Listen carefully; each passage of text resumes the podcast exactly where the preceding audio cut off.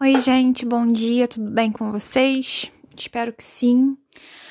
É, como eu disse na semana passada, né, no áudio da semana passada, eu começo a aula de hoje solicitando que vocês olhem o gabarito das atividades do capítulo 5, né? Na semana passada eu terminei de propor os exercícios desse capítulo. É, então, eu solicitei que vocês fizessem a as atividades de sala e as atividades propostas. Segue, então, em anexo a esse roteiro de aula, o gabarito dessas questões. É, como sempre, é importante que vocês tenham consciência de que não adianta olhar o gabarito antes de fazer as atividades.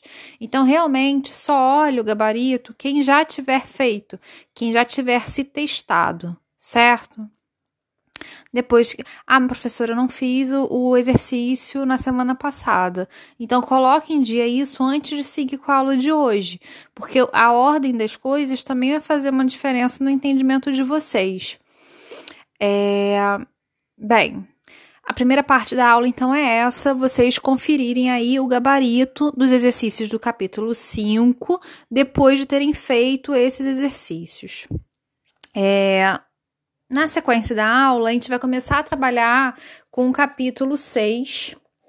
O capítulo 6, ele é um capítulo muito importante, porque quando a gente trabalha com redação, é algo em que vocês é, demonstram alguma dificuldade. Né? Então, o capítulo 6 começa na página 16 e o título dele é Organizadores Textuais. Muitas vezes, quando vocês escrevem uma dissertação argumentativa, vocês fazem os parágrafos como se eles fossem blocos completamente desconectados uns dos outros.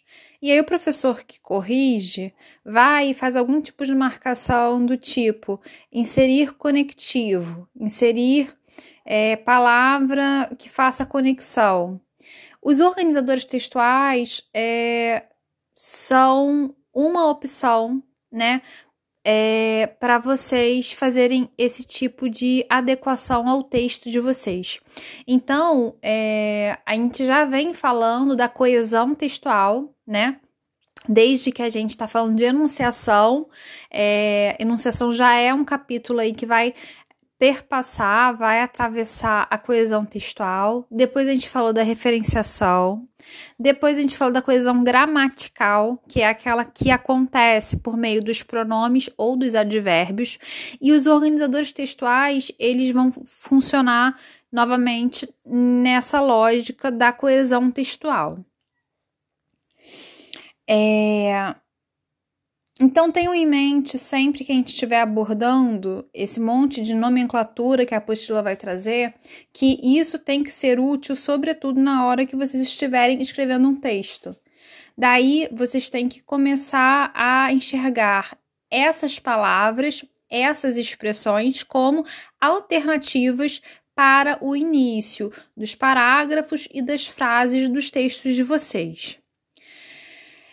É, eu não sei exatamente até que ponto você tem que memorizar esses nomes, porque eu acredito realmente que o uso, é, o bom uso, né, o uso feito por uma pessoa que escreve é, com certa periodicidade, ou então por uma pessoa que lê muito, né, o uso da língua nesse sentido né, na leitura e na escrita de forma consistente, reiterada, diária, cotidiana, o uso vai ser um senhor muito mais absoluto do que você decorar nomes.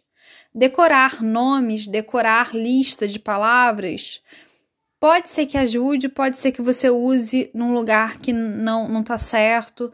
Então, a gente vai estudar mas a dica que eu dou é tentem perceber esses marcadores, esses organizadores textuais na hora da leitura e na hora da escrita. Tentem perceber esses marcadores textuais no uso e, e deixem o nome, a nomenclatura aí num segundo plano, Tá? Quando ela ajudar vocês a entenderem, a, a enxergar com mais clareza, ok. Quando simplesmente você conseguir usar a expressão sem, mesmo que você não saiba o nome, é, realmente a nomenclatura fica em segundo plano, tá?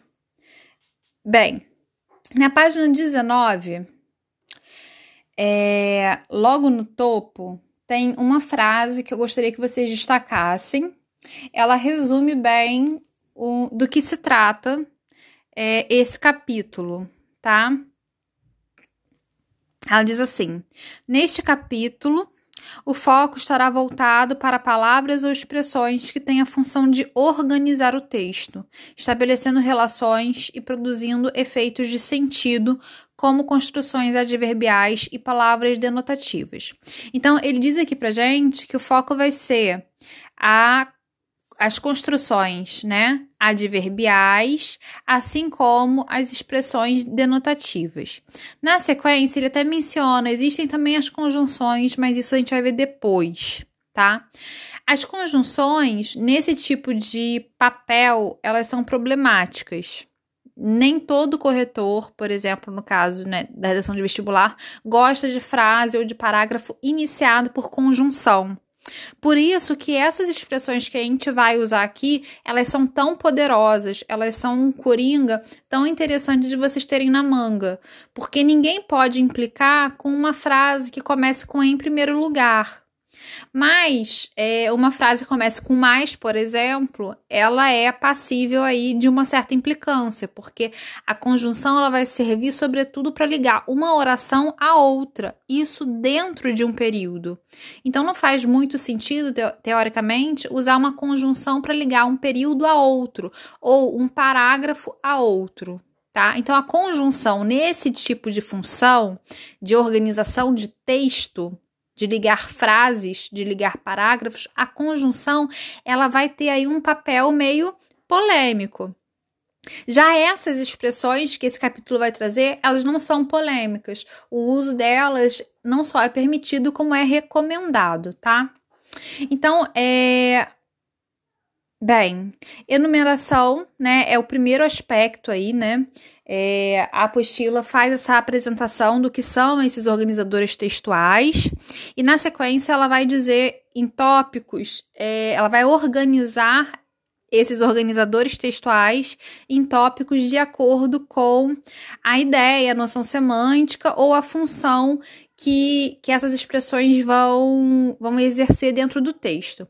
Então, quando eu quero fazer uma enumeração, por exemplo, diversos fatores que é, podem provocar o aquecimento global. Vamos supor que fosse isso, né? Eu vou enumerar dois ou três fatores que podem provocar esse tipo de alteração climática. Então, eu poderia usar em primeiro lugar, em segundo lugar, ou de um lado, de outro lado, por outro lado, finalmente, por fim. Eu poderia usar essas palavras para organizar o meu texto. A apostila traz um exemplo que diz assim: resta explicar por que a festa do milho novo foi, escolhido para, foi escolhida para desempenhar este papel de armação no ritual do encontro. Em primeiro lugar, a festa do milho é a única que todos os grupos caipós realizam na mesma época do ano. Em segundo lugar, import é importante compreender que a festa do milho novo não é somente um rito agrícola, uma mera celebração da colheita do milho. Então aí, né, ela fala, vamos considerar esse parágrafo, né? Você tem aí três frases, três períodos. No primeiro ela fala, resta explicar por quê. E aí ela fornece duas explicações uma colocada em primeiro lugar, outra colocada em segundo lugar, formando aí uma espécie de enumeração dessas explicações que ela vai fornecer, tá? Então, essas expressões em primeiro lugar e em segundo lugar, elas acabam organizando esse texto que ela constrói. Ah, o outro exemplo é de uma música do Gilberto Gil. A música, assim como a poesia, é um texto mais que tem, mais, tem maior síntese, né? Então, é, você vai ter a organização textual, né? Você vai ter aqui, de um lado, esse carnaval, de outro, a fome total. É, você vai ter a organização, mas você não vai ter o desenvolvimento das ideias de forma tão analítica, de forma tão é, explicada, dita, explicitada, como no exemplo anterior. Né? Quando ele fala de um lado esse carnaval, a gente não sabe de qual carnaval ele está falando, né? A gente pode imaginar que tipo de farra, que tipo de algazarra social, coletiva, política ele coloca nesse nesse nesse verso, mas a gente não não tem isso dito na música, fica aí a cargo do leitor interpretar esse item implícito, certo? O segundo tópico que ele traz é a da sequenciação textual. É, a gente fala que uma redação, um texto, ela tem que ter progressão, ela tem que progredir tematicamente. Isso significa que você tem que avançar no raciocínio do seu texto, né? Você começa de um ponto como autor, e aí você tem que levar o seu é, leitor à construção de um pensamento. O seu texto ele tem que progredir. Esse tipo de marcador aqui, ele vai guiar o leitor nesse nesse progresso do texto. Então, quando a gente fala de sequenciação textual, a gente está falando de expressões como de início, inicialmente, primeiramente, para concluir, por fim, finalmente. Esses exemplos todos estão na página 19, tá? E aí, o exemplo que a apostila traz é: de início, é preciso esclarecer que nada na lei impede que alguém resolva vender seu imóvel sem a assistência de um corretor. Tá aí a expressão destacada, né? De início. E a outra expressão ela vai guiar o leitor para o final do texto, para o final do parágrafo, para a conclusão aí desse tópico frasal. Ele diz assim: a ideia firme de relacionar cineclube à prática educacional, pensamos em compor a mesa de debates por um aluno como mediador, um acadêmico da casa e um convidado especialista no assunto em pauta. Por fim, reafirmamos o caráter democrático desse projeto. Então, esse por fim é uma expressão que vai é, servir para conectar essa frase à frase anterior, dando essa ideia de uma conclusão, de algo que é dito no final, certo?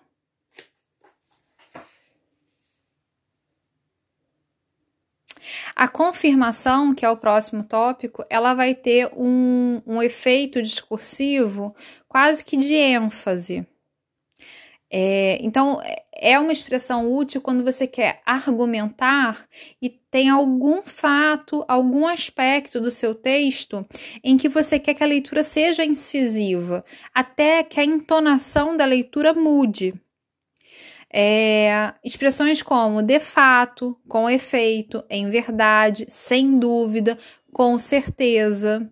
É, o exemplo da apostila diz assim: no caso do termo cor de burro quando foge, algumas pessoas acreditam que ele tem uma significação quase que literal. Mesmo sendo plausível, essa explicação nunca foi historicamente comprovada em algum livro de época, carta ou documento formal.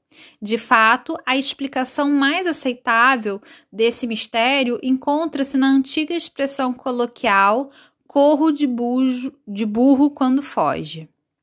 É... Bem, e aí tem o de fato marcando essa essa confirmação do que foi dito anteriormente, né? É... A confirmação de que não essa essa expressão ela não tem aí uma comprovação histórica de que ela seja assim literalmente, certo? O próximo tópico, intro, introdução de universo do discurso. É, são expressões que contextualizam o nosso texto, ou geograficamente, ou temporalmente, tá? É... No Brasil, no interior do estado, no século XVI, nos dias atuais, para os ingleses. É, é isso, é uma expressão que ajuda a gente a contextualizar é, para quem, ou para qual povo, ou para qual lugar, ou em que época, ou em qual circunstância. E, e é isso. Eu acredito que naturalmente vocês já usem esse tipo de ferramenta. A questão mesmo é, é, se vigiar um pouquinho mais e perceber quando isso acontece ou quando tem potencial para isso acontecer. Para os cariocas, a praia é seu quintal, um parque de diversões gratuito e aberto a todos, que oferece prazer sem fim na forma de futebol, vôlei, surf e onde se pode petiscar, beber ou apenas relaxar e observar o vai e vem das pessoas.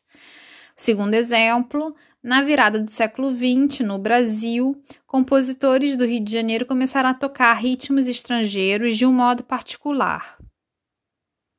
Os instrumentos por eles utilizados conferiam às músicas um tom melancólico que deu origem ao nome desse novo estilo, o choro. O último tópico que a gente vai abordar na aula de hoje é o síntese, que tem como repre representante aí expressões como em resumo, em síntese, em suma, em conclusão, assim. Também são expressões que ajudam a gente a concluir um pensamento, a, pens a, a, a encerrar uma ideia que está sendo discutida no texto, tá? O exemplo, em síntese, o protocolo apresentado neste trabalho para o isolamento e cultivo primário de células neurais de peixes mostrou-se eficiente para o estudo de neurotoxinas presentes em águas. Certo? Os próximos tópicos eu vou abordar na próxima aula, senão fica muito grande eu falando no ouvido de vocês. No restante da aula de hoje, vocês se concentrem em ler o texto da página 17, feminicídio, e a fazer as questões de 1 a 8 que tem na página 18, tá bom? Então tá, gente. Beijo, tchau, até semana que vem.